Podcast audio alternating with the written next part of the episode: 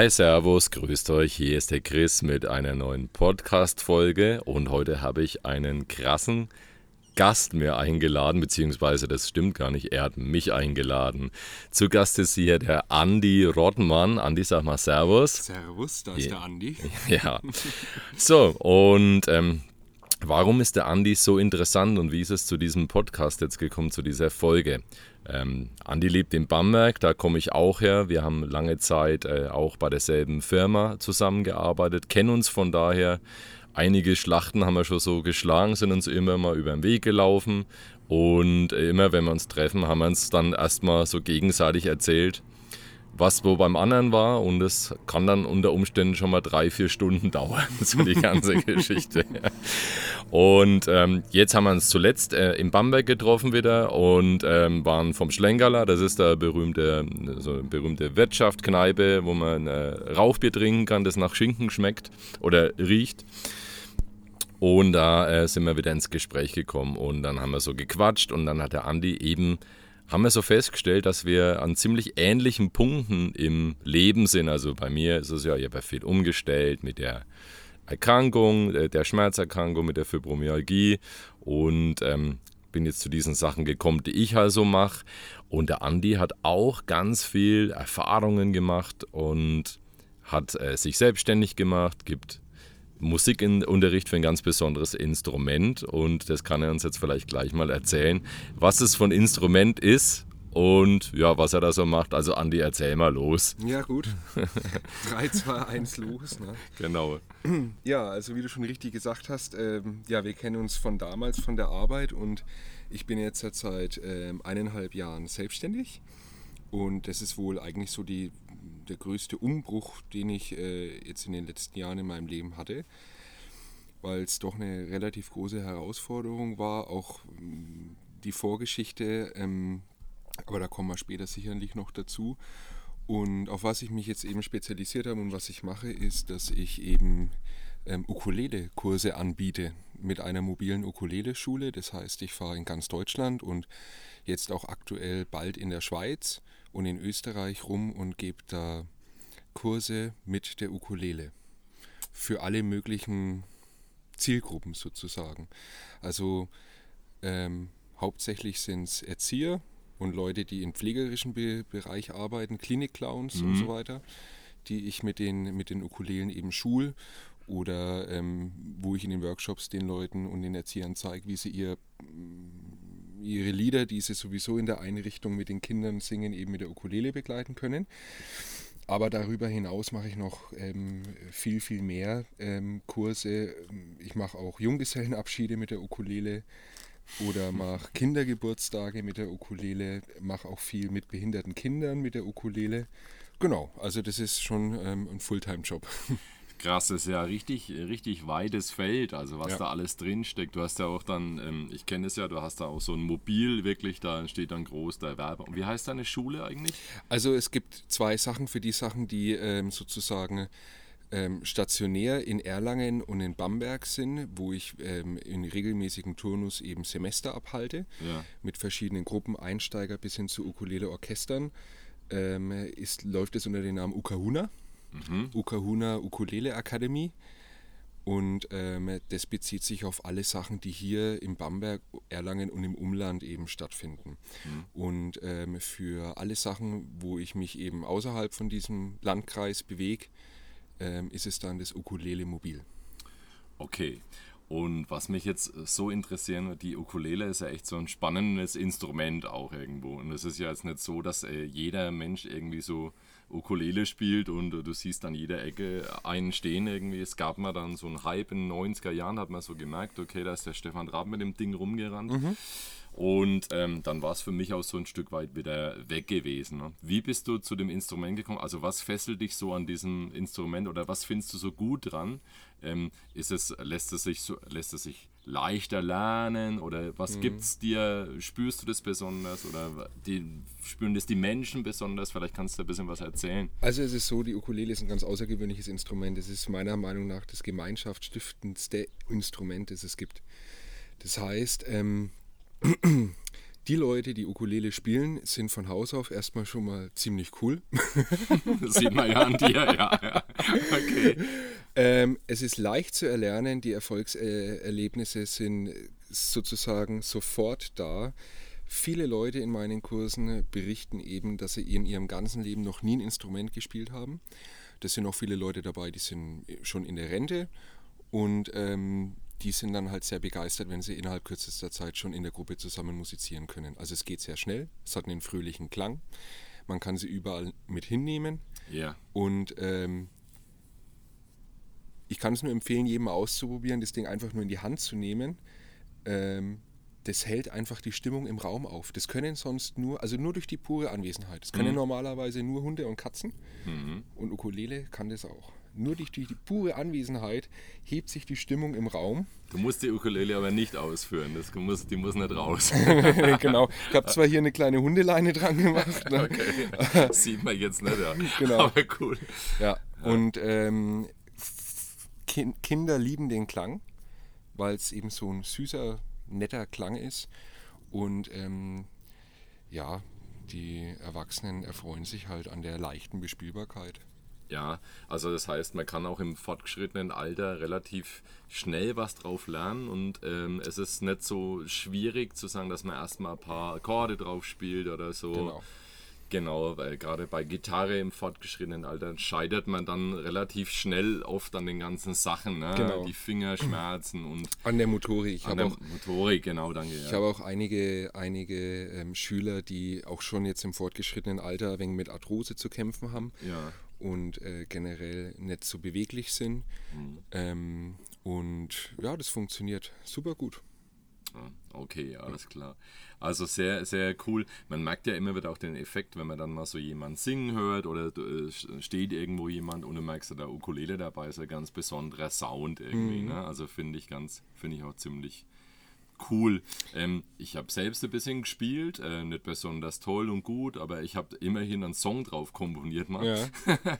und was ich so cool fand an der Ukulele war, dass wenn man das Ding so am Körper hat, dass du es so direkt so spürst halt auch einfach so. Also ähnlich wie bei der Gitarre, aber noch näher. Ne? Ja. Lässt sich äh, super transportieren auch. Also ja, super, super geile Sache.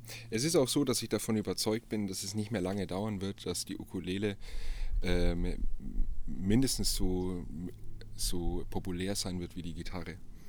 Wahnsinn, ne? Davon bin Meinst ich, du echt? ja, davon bin ich fest überzeugt, dass es jetzt noch ein paar Jahre dauert ja. und dass es dann aber der breiten Öffentlichkeit also wirklich äh, ein Begriff sein wird. Es gibt jetzt schon in Deutschland zahlreiche Ukulele-Festivals. Es gibt in Europa bestimmt 30, 40 Festivals, Ja, ähm, wo sich die Ukulele-Familie immer trifft und wo auch immer neue Leute dazukommen. Und das versuche ich auch ein bisschen hier zu etablieren. Ich hatte jetzt halt vor zwei Wochen eine Veranstaltung in Rostov am Forst Ja. auf dem Bierkeller, wo ich dann so ein Ukulele-Hangout gemacht habe, wo auch ähm, wo Leute gespielt haben, wo es eine Open Stage gab, wo ich mit meinem Bamberger Hobby Ukulele-Orchester aufgetreten bin. Und ähm, ja, diese Veranstaltungen werden immer häufiger werden. Und wenn alles klappt, gibt es nächstes Jahr auch in Bamberg ein Ukulele-Festival. Ja, Richtig krass. Also es klingt alles mega spannend und äh, auch so die Locations und das auszusuchen ne? und das dann, wie das dann so funktioniert. Das finde ich super. Jetzt, wo wir so ein bisschen drüber quatschen, äh, wundert es mich eigentlich gar nicht, dass du zu dem Instrument gekommen bist, mehr so. Weil ähm, das ist auch das Spannende an dir, Andi wir kennen uns ja dann doch schon einige Jahre und haben immer wieder uns mal so ausgetauscht, das habe ich ja anfangs gesagt. Und äh, du bist ja da auch eher, du bist ja auch so nicht nur Musiker, sondern so ein suchender Typ. Also du suchst ja auch im Leben und setzt dich mit dem Leben auseinander. Und da hatten wir vorhin schon diesen Schnittpunkt eben, dass äh, gewisse Erlebnisse im, im Leben dann erlebt werden müssen vielleicht, dass man dann wieder zu neuen Punkten kommt und ähm, ja, dass du dann auch zu diesem Instrument gekommen bist. Ne? Weil ich denke gerade, das gibt ja vielen Menschen unwahrscheinlich was, weil viele von uns oder viele Menschen suchen ja auch so ein bisschen nach was Tieferen im Leben. Und damit beschäftigt man sich unter Umständen zwangsläufig erst dann, wenn es so ein bisschen beschissener läuft mal oder man bekommt eine Erkrankung oder man hat Probleme oder es läuft mal nicht so im Leben. Und ähm, da wundert sich mich jetzt fast immer, dass du so ein Instrument gewählt hast, weil das äh, wirklich sowas ist, was den Menschen was gibt. Wie würdest du dich da beschreiben? Ähm, du hast ja auch gewisse Erfahrungen gemacht und, und hast dich auf die Suche begeben, so im Leben. Was, was, was ist denn da noch mehr? So, was ist denn da noch da? Was kannst du denn, was kannst du denn dazu sagen? Also im Endeffekt kommen wir gleich vielleicht mal zum Punkt, du hast dich ja selbstständig gemacht. Mhm. Ähm, was war denn da für dich so auch der Punkt, wo du sagst, ähm, jetzt ist für mich der Schritt da, wo ich sage, hey, ich muss mich da verwirklichen. Mhm, ja, ja, das ist ganz einfach. Der Leidensdruck war endlich groß genug. okay. Also ich bin ein Mensch, der viel, viel, viel, viel, viel aushält. Und äh, über die Jahre habe ich auch komplett das Gefühl dafür verloren, wann ich gestresst bin, wann ich nicht gestresst bin, wann ich gesund bin, wann ich krank bin. Das habe ich einfach alles überhaupt nicht mehr ähm, aufgenommen. Und mein Körper hat mir in den letzten Jahren immer wieder Signale gesendet, ähm, dass ich das, was ich mache, nicht das Richtige für mich ist. Mhm. Ähm, die Art von Stress nicht gesund für mich ist und dass ich in dem Arbeitnehmerverhältnis mhm. überhaupt nichts zu suchen habe. Weil ich immer coole Jobs hatte, mhm. auch vor der Firma, wo, wo wir uns kennengelernt haben. Ich aber mit der Struktur und ähm, nicht so wirklich klar gekommen bin und vor allem gemerkt habe, dass ich das Potenzial, was ich in mir habe, ähm, verschenke und ähm, besser einsetzen könnte. Ah. Und letztendlich war es dann so, dass ich im Januar letzten Jahres dann eben ähm, auf der Arbeit gestanden bin und ich einfach irgendwas in mir gesagt habe, du musst jetzt hier weg, sofort, und zwar jetzt sofort. Ja. Und ähm, dann, äh, und du musst jetzt sofort was ändern, weil sonst ähm, ist es einfach zu spät. Und dann habe ich meine Kündigung rausgeschrieben, habe die unterschrieben und habe die komplett mit relativ wenig Plan, was dann da jetzt noch so kommt, abgegeben. ja. Und ähm, das war dann eben eine sehr schwierige Zeit, weil ähm, ich hatte keine Rücklagen. Ähm, ich hatte eine vage Idee, was ich machen will, weil ich das mit den Ukulele-Kursen nebenbei halt gemacht habe. Ähm, und ähm, also es war schon ein bisschen aufgebaut, so ein bisschen angefangen, die ganze Sache, oder? Genau, also ich habe das, schon, ich ja. habe Anfang, ähm, ich habe ähm, Anfang 2016 angefangen damit, das nebenbei zu machen, ein bisschen Unterricht zu geben, ein paar Kurse an der Volkshochschule zu machen und ähm, 2017 hat sich das dann ein bisschen intensiviert. Ich habe dann auch weniger gearbeitet am Job und habe mehr nebenberuflich eben das mit der Ukulele verfolgt und ähm, das ist dann auch so viel geworden, dass diese Entscheidung, was ich jetzt halt mache, äh, eh auf der Hand gelegen ist. Also ich konnte es nicht beides weiterhin so machen, sondern ich musste eins einschränken oder halt eben eins aufgeben. Und da war für mich einfach der Punkt, weil ich eben in, auf meiner Arbeit halt sehr unzufrieden war, dass ich jetzt einfach diesen Schritt mache. Okay, alles klar. Also das war für dich dann klar. Das ist ja wirklich, das ist jetzt mega spannend, weil das ist ja genau der Punkt, der so viele Leute erwischt und, äh, oder den viele Menschen nicht erwischen. Oder äh, da, da, das hören wir ja dauernd. Ne? Das war bei mir ja auch schon der Fall. So. Also, dass man merkt, schon lang vorher, irgendwie funktioniert das für mich nicht. Das äh, ist nicht das, was ich brauche. Ne? Und ich komme mit diesen Systemen nicht klar. Und auch, wie du schon sagst, der Job an sich, die Tätigkeit hat dir ja Spaß gemacht oder du genau, hattest coole ja, Dinge zu ja. tun. Ne? Ja. Und das, das, aber das reicht nicht aus. Ne? Das, ist das reicht nicht aus, aber das, man muss das erleben und es ist auch voll okay, wenn man mal in irgendeiner Lebenssituation unzufrieden ist. Und das gehört einfach dazu. Man muss halt nur, man muss da reflektieren und man muss da ein bisschen in sich reinhorchen. Und ähm, oftmals ist es ja so, dass es nur eine vorübergehende Phase ist und dass es auch wirklich halb so wild ist und dass es sich wieder ja. in Wohlgefallen auflöst. Ja. Aber wenn es sich über Jahre hinweg zieht und dass man dann auch merkt, dass es körperliche Einschränkungen auf einen hat, in Sachen psychosomatische Belastungsstörungen und so weiter, die ganz klar dort begründet liegen, dann muss man sich halt ganz klar gewahr darüber sein, dass man halt dass man halt wirklich nur einmal lebt. Ne? Man hat halt nur dieses eine Leben ja. und dann stellt sich halt die Frage, bin ich kompatibel mit meinem Job? habe ich mir mein Leben, stelle ich mir mein Leben so vor. Ja. Wenn ich jetzt halt von außen das betrachten würde, wenn ich jetzt halt mein Berater wäre und ich würde von oben runter schauen, würde ich dann zu mir sagen, ey, super cool, läuft alles, oder würde ich sagen, Alter, du, du merkst doch, dass es das nicht ist. Also Arsch hoch und ändere was. Das ist ganz interessant, äh, wie lange man dann trotzdem in dieser, in dieser Rolle, in dieser Position bleibt und wie lange man da dabei bleibt und sich noch Dinge zurecht, zurechtlegt und überlegt und so weiter und so fort, weil es scheinbar halt einfach ein wahnsinnig schwerer Schritt ist. Geht ja vielen Leuten so, ne? obwohl man es weiß. Ja, und das, ist, das liegt aber auch daran, dass immer, wenn man eine Veränderung in seinem Leben machen will, da muss man mal drauf achten, als jetzt auch die Zuhörer, wenn die jetzt zum Beispiel ihren Job wechseln wollen oder wenn die ein Haus bauen wollen oder wie auch immer, wenn man irgendeine Entscheidung trifft, dann muss man genau darauf achten, welche Einflüsse von außen kommen. Und bei mir war es so, dass über die ganzen Jahre hinweg die Einflüsse von außen immer eher so behaftet waren, dass ich es nicht machen soll. Ich ah. habe da wenig positiven Zuspruch dafür bekommen. Na, es gab nur ganz vereinzelt Leute, die gesagt haben, jawohl, das ist dein Ding, mach das. Ähm, Verwirklich dich da und genau, setz drauf, ja. ja. Und das Interessante ist aber, jetzt nachdem ich das gemacht habe, hat sich, hat sich diese Kritik im völligen Wohl, Wohlgefallen aufgelöst. So. das finde ich so klasse, Andi. Ja, ja Wahnsinn. Und, die, und, da, und da merke ich dann so, okay, jetzt halt, wenn man von außen irgendwie so einen Input bekommt, negativ oder positiv, dann äh, muss man das immer relativ wertfrei sehen. Und wenn man sich dann damit auseinandersetzt, dann würde ich mich immer fragen, warum, mit welcher Intention hat er das zu mir gesagt? Weil das hat oft überhaupt nichts mit dir als Person zu tun, sondern das hat immer eher was mit der anderen Person zu tun, dass die sich das vielleicht nicht vorstellen. Ja, das, so wo, wo, so das ist ja gerade, ich meine, das gerade was du, das ist super wichtig und richtig, was du sagst. Das ist ja gerade das, was so verhaftet ist in der anderen Person und durch viele, viele Glaubenssätze und Dinge, die du in dir hast. Ja. Ne? Und äh, äh, klar, ne? und dann ähm, denkt man auch, naja, also ich kann mir das nicht vorstellen, wie soll ich mir das bei jemand anders vorstellen, dass der das dann macht und wie sollst du denn davon leben? Mhm. Und was ich am interessantesten finde, und das ist richtig inspirierend und das, das finde ich am besten, die Erfahrung kann ich voll unterstreichen. Ähm, als ich mich selbst gewandelt habe, so um äh, als ich gesundheitlich zurückfahren musste, ich konnte keine Comedy mehr machen, ich musste mich umstrukturieren und äh, habe dann angefangen, über, über, über meine, meine, Krankheit zu sprechen, zu blocken und so weiter und so fort. Wurde das ganz kritisch beäugt halt. Mhm. Also so, was macht der denn da? Und mhm. das ist doch, und der, der, ja, über Krankheiten reden, das zieht doch jeden runter und, und da war so, so komische Schwingung da irgendwo und da dachte ich bei so vielen Leuten, die haben das ganz kritisch gesehen.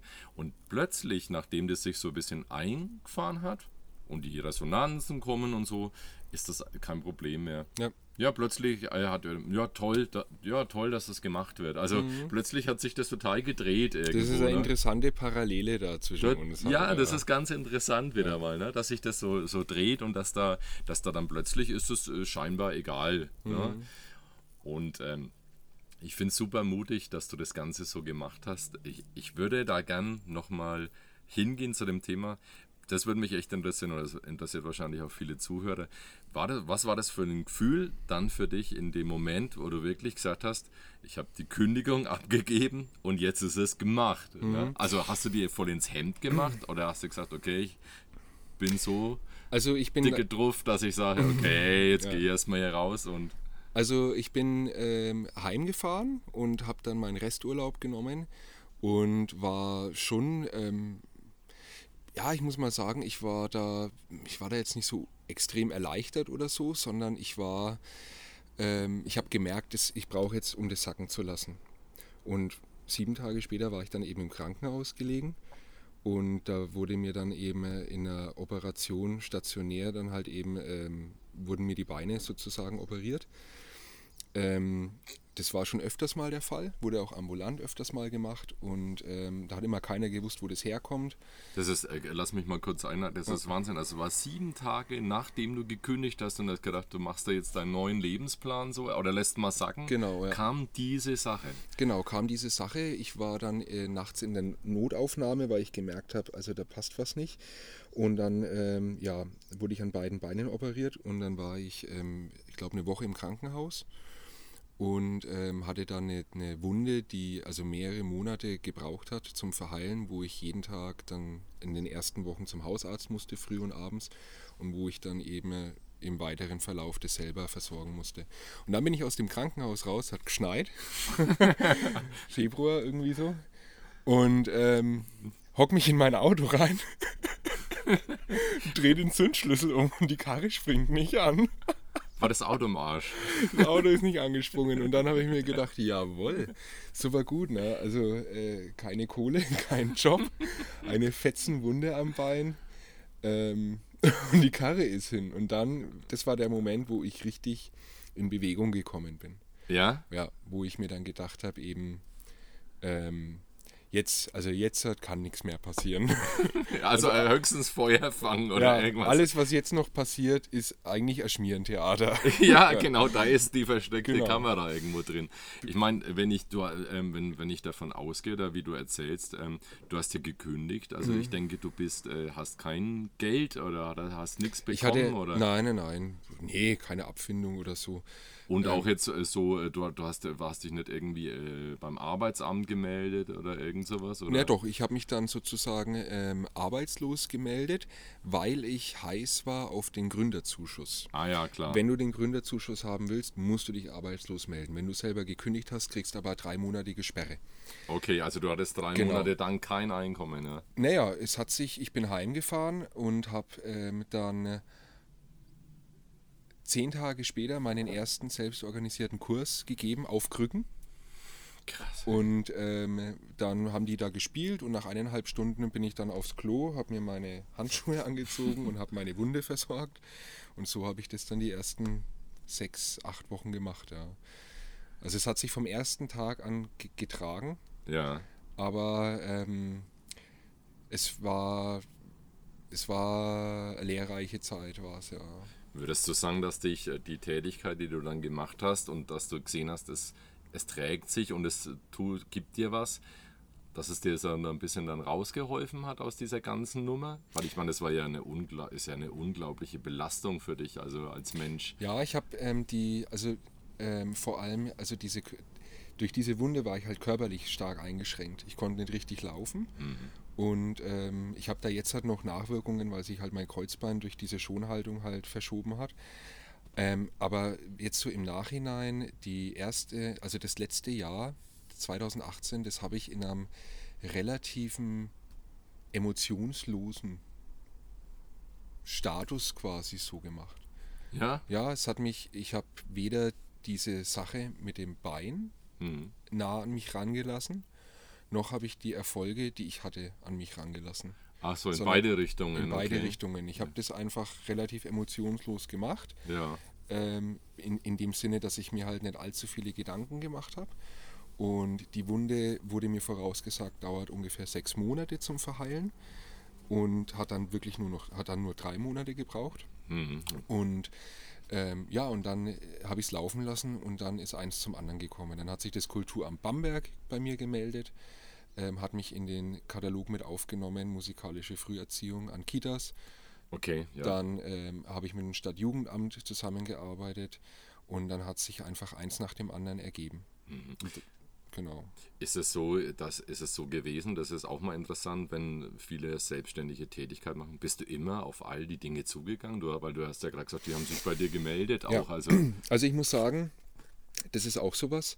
Ähm, ich habe ganz am Anfang habe ich viel auf ähm, ein bestimmtes Kundenklientel gesetzt. Ja. Zum Beispiel habe ich gedacht, naja, die Pfadfinder, die wollen doch alle auf ihrem Pfadfindertreffen Ukulele spielen. Dann habe ich 240 Briefe in Farbe ausgedruckt. Ja. Mit Werbung und mit, mit Anschreiben, habe nachgeguckt, wer der Ansprechpartner ist, habe die persönlich angeschrieben und habe diese 240 Briefe weggeschickt.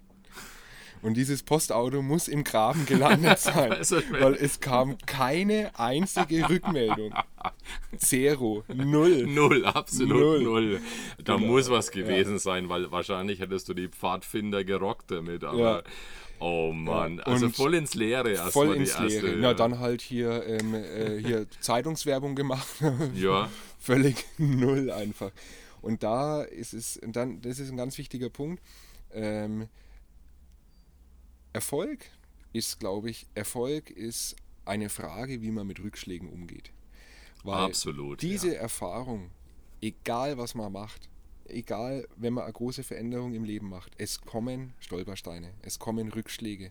Und oft ist es so, dass nach dem Rückschlag noch ein Rückschlag kommt und dann noch einer und dann noch einer. Und da muss man beharrlich bleiben. Ja, da darf man echt nicht äh, die Flinte ins Korn werfen, wie man ja. so schön sagt, weil ja, das ist vorprogrammiert und das ist, wie du sagst, das gehört dazu. Ne? Man das sollte sich darauf einstellen, das ja. hat auch nichts mit, denke ich, mit negativem Denken zu tun, nee. sondern einfach sich zu, dass man da, darauf, damit darauf gefasst ist, genau. und dass Rückschläge kommen ja. werden und äh, man immer das Beste draus wieder einfach nur lernen kann und sich neu ausrichten und den Kompass auszurichten Genau. Ja. Das hat sich jetzt auch, hat sich dann auch mit dem Arbeitsamt so gestaltet, also Gründerzuschuss, nee, gab es nicht. Ja. Ähm, dann dann ich, haben alle die Pfadfinder bekommen. genau. Dann ähm, auch solche Sachen wie dann habe ich das Qualitätszertifikat vom Kultusministerium beantragt, ja. ähm, was mich dann eben als ähm, äh, Musikpädagogen zum Studium gleichsetzen würde. Ja. Ähm, und das ist auch sowas, das gibt's halt, es wird halt einfach für dieses Instrument nicht ausgegeben, egal wie gut die Bewerbung war. Mhm. Und ähm, das sind halt solche Sachen, wo ich mir halt früher vielleicht gedacht hätte, ihr naja. Sagst du, ja, genau, ja. ihr Piep. ihr Piep, ja. Dings da, ja. Aber jetzt denke ja. ich mir, ja, okay, und dann bewerbe ich mich halt nächstes Jahr wieder und dann wieder und dann wieder und irgendwann äh, klappt es halt. Ne? Genau. Und die, ähm, die, also ähm, ja, also es war schwierig, da von irgendwelcher, irgendeiner Seite her Unterstützung zu bekommen. Aber es hat dann irgendwann, ich habe mich relativ breit aufgestellt. Ich schreibe eben auch für Online-Magazine, eben mhm. Berichte und mache auch Videobeiträge halt für diese Online-Magazine. Also dann, dann gibt es das so, sind das so Tutorials? Oder das sind so? Tutorials und oh. Testberichte. Okay. Ähm, und dann, ähm, ja, und jetzt hat, ist es so, jetzt hat äh, eineinhalb Jahre später habe ich ähm, sozusagen ein Ukulele-Orchester in Bamberg, aus, bestehend aus 30 Leuten. Ein Ukulele-Orchester in Erlangen bestehend aus 30 Leuten. Es werden immer mehr. Ja, und wie gesagt, im Oktober fahre ich in die Schweiz auf Workshop-Tour. Wahnsinn, was sich entwickelt hat, ne? was sich entwickelt weil du beharrlich hat. warst und dran genau, geblieben ja. bist. Und ja. ich bin normalerweise ein Mensch und es ist auch, glaube ich, ein Grund, warum mir das viele Leute nicht zugetraut haben, weil ich eigentlich immer ein Mensch bin, ähm, der was anfängt, bis zu einem bestimmten Level macht und in dem Moment, wo es dann eigentlich eine Eigendynamik entwickelt und läuft, wird es für mich uninteressant und ich widme mich am neuen Projekt. Mhm. Und das ist jetzt halt mal nicht so. Also das heißt, das ist eigentlich das, das Coole, ähm, was ich auch so klasse finde oder wo, wo, wonach ich versuche auch zu leben, so, dass du dich so für gewisse Wege mal entscheidest und da beharrlich dran bleibst und auch mal sagst, okay, auch wenn jetzt der Stolperstein ist, ich probiere noch mal weiter, ich bleibe noch mal auf dem Weg einfach und probiere genau. noch ein paar, ändere mal die Perspektive und schau mal irgendwo. Ne? Ja. Ich kenne es von den Gitarrenstunden bei mir für eine Musikschule, waren Leute so, die haben Gitarre angefangen, dann waren sie in C-Dur unterwegs und beim mhm. ersten Barré-Griff haben sie gemerkt, boah, das ist irgendwie anstrengend und das war dann die Hürde. Ja. Und das ist wirklich interessant gewesen. Da meistens hat es geendet einfach. Ne? Ja. ja, also das ist wirklich, und das kann man den Leuten gar nicht vorwerfen, sondern da gehst halt eben drüber, weil du das willst oder Richtig. man kann dich auch nicht dahin peitschen in, in oder Punkt, so. In ne? puncto Musik kann man das gut ausdrücken, wenn man ja. ein Musikstück auf einem Instrument lernt und es ist eine schwierige Stelle, eine richtig schwierige ja. Stelle dabei. Kann mit Sicherheit, können mit Sicherheit viele Leute bestätigen, wenn man die richtig geil drauf hat, ist ja. es die Stelle, die am Schluss am meisten Spaß macht zu spielen. Ja, total, total, ja, ja klar, weil es einfach so, weil du ja. so viel Energie reingesteckt hast und wolltest ja. das ganz genau machen, ne? Und ja. hast es ganz genau, ja, das ist wirklich, das ist immer so, äh, wie man so sagt, die, die, diese, diese Motivation, die du entweder ja, man nennt es ja intrinsische Motivation, ne? dass das aus dir selbst rauskommt, weil du es mhm. einfach willst, weil deine Leidenschaft so groß ist oder du es unbedingt machen willst. Und oftmals könntest du da stundenlang sagen, du musst es, du musst es, wenn jemand da nicht mag. Äh, ja. Ja, es muss aus dir selbst rauskommen. Genau. Du denkst dir, ich will die Stelle unbedingt so geil abliefern wie möglich und dann hast du auch Bock drauf, das zu lernen und ja. dann merkst du auch den Erfolg. Ne?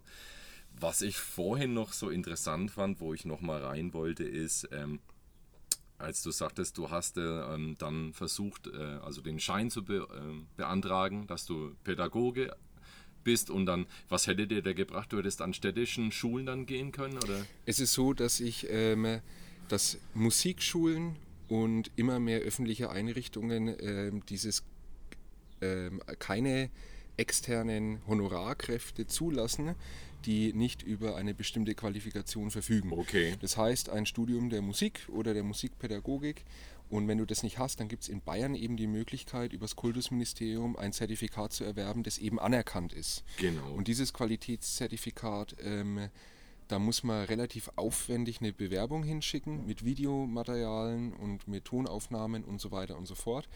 Und ähm, ich hatte mehrmals Kontakt mit denen und die waren da wirklich ganz angetan und haben gesagt, also super, aber können Sie es nicht mit Gitarre oder Bass machen? da hätten wir schon was. Ne? was ja, und dann habe ich gesagt, nein, ich will ja eben der Erste sein, der es halt mit Ukulele bekommt. Aber die haben halt gesagt, der Prüfungsausschuss sieht sich halt nicht in der Lage, das zu bewerten. Mhm. Das heißt, das kommt halt in denen ihr Katalog einfach nicht vor. Und das wird mit Sicherheit irgendwann der Fall sein. Und ähm, ja, bis dahin ich. Auf der anderen Seite muss ich auch dazu sagen, alles, was keinem Zertifikat unterlegen kann, nicht mhm. einkategorisiert werden kann, mhm. kann dementsprechend natürlich auch überall gelehrt werden. Ja, ja, klar, mhm. logisch. Ne? Also da hast du dann keine Einschränkung auch. Man ne? hat keine Einschränkungen. Klar. Also ich darf auch an Musikschulen ähm, unterrichten ja. oder halt Workshops machen, habe ich auch schon gemacht, weil es eben ja äh, keine Zertifizierung unterliegt sozusagen. Ja. ja. Ist interessant. Wobei es ja immer drauf ankommt, und das macht ja auch, ist ja auch bei dir, das macht dich ja dann auch so sympathisch und so interessant, es kommt ja immer auf den Menschen dahinter an. Ja. Also die Leute oder viele Leute wollen ja auch den Menschen so ein bisschen haben und spüren und wollen deinen Lebensinhalt oder deine Werte, die du mitbringst und deine Haltung. Das habe ich gemerkt bei meinen, bei meinen ähm, äh, Ukulele-Orchestern. Ähm, das war mir selber gar nicht so bewusst, bis mir jemand aus Erlangen, da hatte ich ein längeres Gespräch mit dem und der auch gemeint hat, also die Leute kommen dahin, weil die ähm, was von diesem Lebensgefühl auch eben haben wollen. Genau. Ja, doch. Die wollen was davon mitnehmen und das kannst du als Person vermitteln. Und ähm, im Grunde kann ja jetzt ein Laie sowieso nicht beurteilen, wie gut du jetzt auf dem Instrument wärst. Ja. Der hört dich spielen und sagt, geil, das gefällt mir, das sieht so, ah, ja, das hört sich gut an, ja, das macht dir gut oder mhm. so. Ne? Aber es kommt so sehr auf den Menschen dahinter auch an. Ne? Das, das ist so interessant, dass wie das mitschwingt und äh, da ist es gar nicht so wichtig immer, was du alles an der Wand hängen hast, so irgendwie, sondern ja.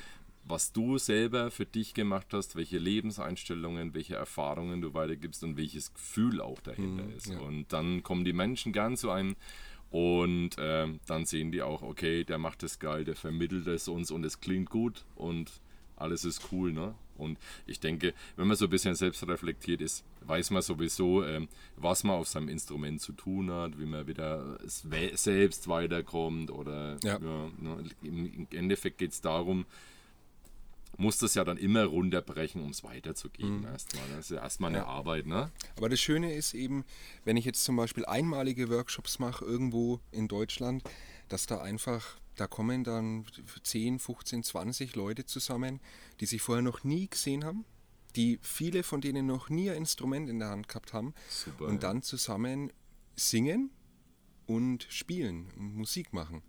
Und ähm, ja, das ist einfach, da fahre ich halt heim und denke mir, Alter, geil, also das ist, das gibt mir so viel. Das, ähm, das ist, ja. das ist eine Erfahrung, die wahrscheinlich mit Kohle gar nicht so zu bezahlen ist oder Richtig, so, ne? sondern genau, da, das ist, ist nicht mit Geld zu bezahlen und du gehst dann heim und denkst, Wahnsinn, was da passiert ist, was das in Bewegung versetzt hat. Ne? Und ja. es, der Trend so, ich habe so das Gefühl, es geht immer mehr dazu, Zeitlang war es so, dass die Leute, sehr viele Leute Musik konsumiert haben mehr und immer weniger gemacht wurde. Mhm. Es gab ja Generationen, da wurde Hausmusik gemacht und jeder hat ja. Instrumente benutzt. Aber das kommt total wieder, weil es einfach immer verbindet. Ne? Richtig, genau. Das Singen, die, die Instrumente, es verbindet einfach. Absolut, ich. ja. Ich habe mal einen Workshop in, einem, in einer Einrichtung gemacht in Burgundstadt. Das war gemischt, da waren ähm, Einheimische da und da war, es war aber im Flüchtlingsheim. Und da waren dann verschiedenste Nationen und ähm, ich konnte halt, mein Persisch ist ein wenig eingerostet. Ne? Sag ja mal, ja. Hättest mich angerufen. und äh, es war echt witzig, weil ähm, ja, das war also mit Händen und Füßen. Und ähm, das war auch ein ganz besonderer Moment, weil man da einfach gesehen hat, dass es bestimmte Barrieren in dem Moment, wo Musik ist, nie, einfach nicht mehr gibt. Ja. Die gibt es vielleicht davor und danach, auch bestimmte Ressortiments. Ja. Ähm, aber in der Zeit gibt es das nicht. Das ist wie eine Blase. Das ist wie eine Blase, wo die Außenwelt abgeschottet ist. Das ist Wahnsinn, ja. Ja.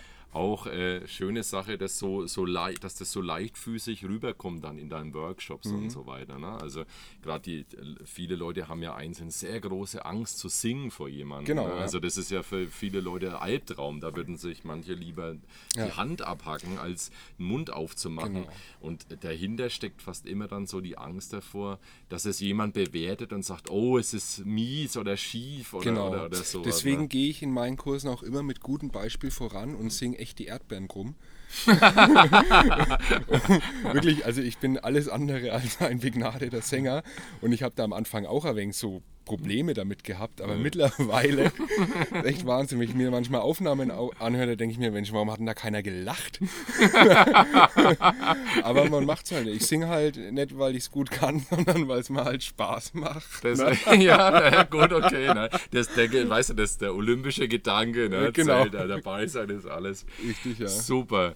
Ja, das ist halt echt, äh, da freue ich mich wahnsinnig, dass du hier das so umgesetzt hast und hier so locker drüber sprichst, weil ich denke, das ist für viele Punkt, da wird sich ganz, ganz viel noch bewegen. Gerade ähm, die heutige Generation macht sich viel Gedanken über, über die Welt, über mehr Genießen wieder, für mehr Tief, Tiefgründigkeit und so weiter und so fort. Und ich glaube, dass es ganz, ganz viele Leute gibt, die, die da mehr jetzt umsetzen wollen und auch dran glauben. Gerade bei so einer Story wieder. Es funktioniert. Na, es ist nicht immer alles leicht und easy, aber es funktioniert und man kommt letztendlich dazu, dass man, ähm, ja, dass, dass, dass man sowas aufstellt und Leute kommen und interessieren sich dafür. Also finde ich super. Genau. Aber wie gesagt, also in meinem Fall war es, und das ist, ähm, da, da haben wir ja auch Parallelen, also in meinem Fall war es auf jeden Fall so, dass ähm, dem, also so wie es sich jetzt entwickelt hat, ist es der Wahnsinn. Und ich bin, ich habe so ein erfülltes und glückliches Leben wie noch nie in meinem Leben. Aber da gingen wirklich Jahre voraus, die, die, ähm, äh, die wichtig waren, aber die halt beschissen waren. Und ähm, was heißt beschissen? Also, Die man im so auch nicht Nachhinein sagt, sagt wahrscheinlich nicht unbedingt haben muss. Ne? Äh, aber die auf Phasen, jeden ja. Fall halt irgendwo dazu beigetragen haben, dass es halt jetzt dazu ist, wie es ist. Ja, also sie waren definitiv wichtig Genau. und mussten so sein. Ja, es wäre schön, wenn es da irgendwann mal das Rezept auch dafür geben würde, dass man jemand sagen könnte, du bist auf dem falschen Weg, du weißt es, du musst es ändern und schnipp, jetzt musst du es einfach machen. Genau. Lass die ganzen miesen Erfahrungen weg, Ja. aber da ist man auch Mensch Ja. und muss oft die Erfahrungen selbst machen. Aber das, was du erzählst, macht halt auch wieder Mut. Also vielen anderen. Ich kann nur sagen, also ich bin ja, ich habe ja, ich habe ja eine kleine Theorie entwickelt in der Zeit. Erzähl dir mir mal, ja. Die Theorie lautet, äh, das ist die Theorie der emotionalen Entscheidung und der intellektuellen Ausführung. Also Okay. das heißt, ähm, egal um was es geht, es geht um irgendeine Entscheidung, die man trifft und ähm, man hat so einen bestimmten Gedanken im Kopf, der sich so langsam entwickelt und denkt dann drüber nach, soll ich oder soll ich nicht. So. Genau. Ähm, dann hadert man mit sich, denkt nochmal drüber nach, kommt zum gleichen Ergebnis, denkt nochmal drüber nach, kommt zum anderen Ergebnis, tauscht sich mit anderen Menschen aus und doktert sozusagen an dieser Entscheidung rum. Ja. Und irgendwann, Tage, Monate, Jahre, Jahrzehnte später, macht man dann die intellektuelle Ausführung. Also ähm, macht man diese Entscheidung handfest. Die emotionale Entscheidung hat man aber schon viel früher getroffen. Ja. Und diesen Zeitraum zwischen der, der Entscheidung, die man eigentlich im Herzen schon getroffen hat, Ja. und der Ausführung, das ist oft der Leidensweg. Und den kann man selber raffen, den kann man kürzer machen. Wenn man sich traut, auf, sein, auf, seine, ähm, auf sein Gefühl zu achten. Ja, das ist aber oft die Schwierigkeit. Das ist die eben, aber Das ist die Schwierigkeit. Schwierigkeit dabei. Und ich Absolut. meine, da gibt es viele Metaphern und viele, viele Möglichkeiten, hier zu sagen, das Leben ist nur noch so zu kurz, du hast nur ein Leben, wie du sagst, Mhm. ja. all, auch diese Dinge. Das zusammenzufassen und da das zu treffen, das kann man wirklich verkürzen. Ne? Ja. Ganz, das ist natürlich wirklich äh, ganz entscheidende Frage. Ja, ich äh, würde auch immer sagen, den Leuten probiert aus. Ne? Man muss ja auch nicht immer gleich alles übers Knie brechen. Mhm. Also du hast es dann bei dir, wie du sagtest, der Leidensdruck war zu hoch und dann hast du es radikal durchgezogen. Ne? Genau, ja. Es heißt ja aber nicht, dass man dann was starten kann, um zu sehen, um auszuprobieren. Das sage ich bloß immer, wenn, wenn man nichts startet und nichts ausprobiert, kommt nichts dabei rum. Ne? Mhm. Und das ist wie jetzt beim Bloggen oder einem Blog schreiben Du könntest 10.000 Themen haben, aber wenn du nicht anfängst, auf das Blatt Papier zu schreiben, steht halt nichts da. Ja. Also was du, was du korrigieren kannst oder so. Ne? Also, Richtig, ja. Und von daher, ähm, für mich ist das immer so, ich habe da diese, das habe ich mal gehört und da sage ich immer, das mache ich so, äh, die schnelle, schlechte Qualität. ich bin Freund der schnellen, schlechten Qualität. Okay. Also das heißt, raushauen und alles raus, wie wenn man, wie, also ja, so ungefiltert. Alles halt, ne? kommt raus, alles, ja. was du in deinem Hirn und du schreibst es aus, ist schon in der Form. Aber wenn es da ist, dann kannst du es hinstellen und kannst sagen, in 24 Stunden, da korrigiere ich es. Mhm. Mach's wieder nach. Ne? Aber es muss erstmal raus und muss dahin. Ob es jetzt, ob es ein Song wäre, genauso wie ein Blog oder eine Geschäftsidee oder mhm. ähm, du entwickelst was Neues für deinen Chor. Aber es muss erstmal raus. Mhm. Und oft ist dieses Abwägen von, soll ich, soll ich, soll ich und dann passiert es nie. Ja. Nie. Das, das ist das äh, da und dazu möchte ich immer ermuntern und sagen, Leute, probiert es einfach erstmal aus, ne? Äh, bevor, man, äh, bevor man sagt gleich, oh, worüber soll ich denn überhaupt? Nee, lass es lieber. Mhm. Nee, mach's lieber nicht. und dann ist noch ganz wichtig, dass man sich versucht, auf die positiven Sachen zu konzentrieren. Also das, alle Erfolge feiern ja. und alle Misserfolge zur Kenntnis nehmen kurz drüber nachdenken und dann weitermachen. Andi, ich denke, wir haben 50 Minuten. Wir, Hui. ich, ich hätte gern, hätt gern noch viel länger mit Quatsch. Vielleicht gehen wir da auch in die Verlängerung. Ähm, ich würde gerne noch auf zwei Sachen aufmerksam machen. Das machst du genau. Ja. Und äh, wenn ich, äh, jetzt hätte ich drauf hingeführt, aber dann mach's halt selber, mein Gott. gut. also.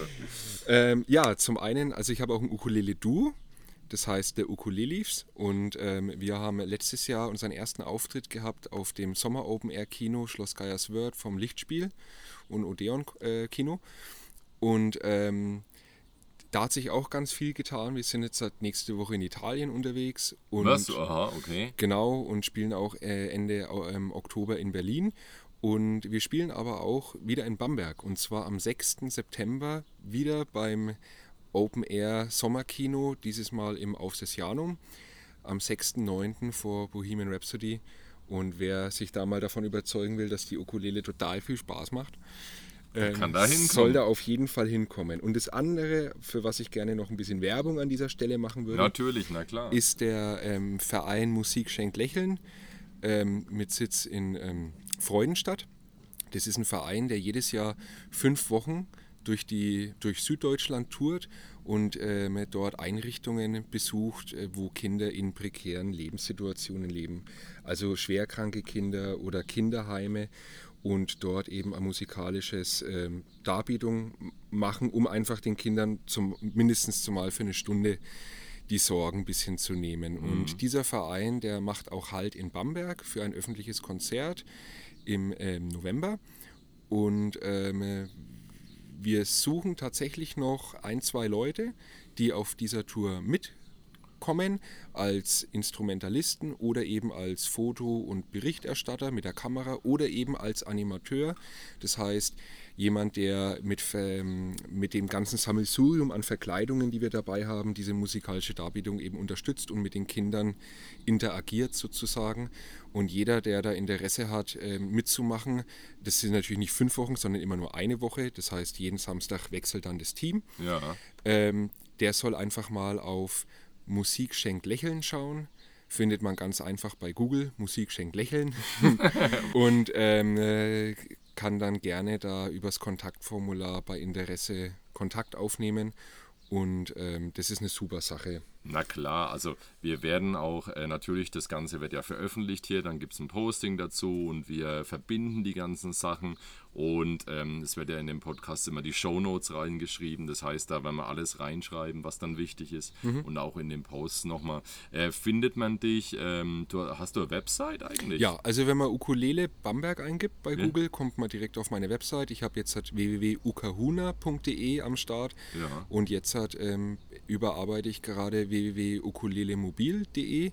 Und äh, das wird aber wahrscheinlich erst in zwei Wochen wieder online gehen. Okay. Aber jeder, der dazuhört und der in irgendeiner Einrichtung arbeitet, ähm, in der Kita, ähm, im, in der Grundschule, wie auch immer, Ferienbetreuung, jeder, der da ähm, irgendwo sieht, dass das Team vielleicht mal so einen lustigen Workshop mit den Ukulelen machen will, der kann sich gerne bei mir melden. Ich bringe natürlich alle Instrumente und gute Laune mit.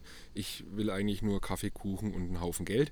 naja, okay, ja. den Kuchen kannst du schon haben.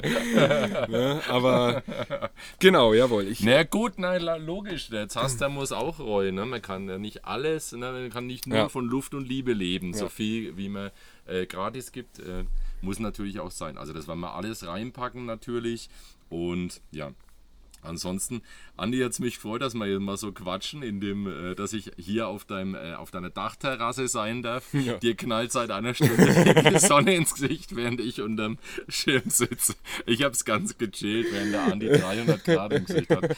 Aber ja, da haben wir natürlich alles in Kauf genommen. Na klar. Es war super und ähm, ja, wir geben alles weiter und dann ähm, hören ja die, die Hörer, kriegen ja dann mit, was drin steht. Super. Vielleicht quatschen wir mal wieder. Mhm. Macht's gut und ciao.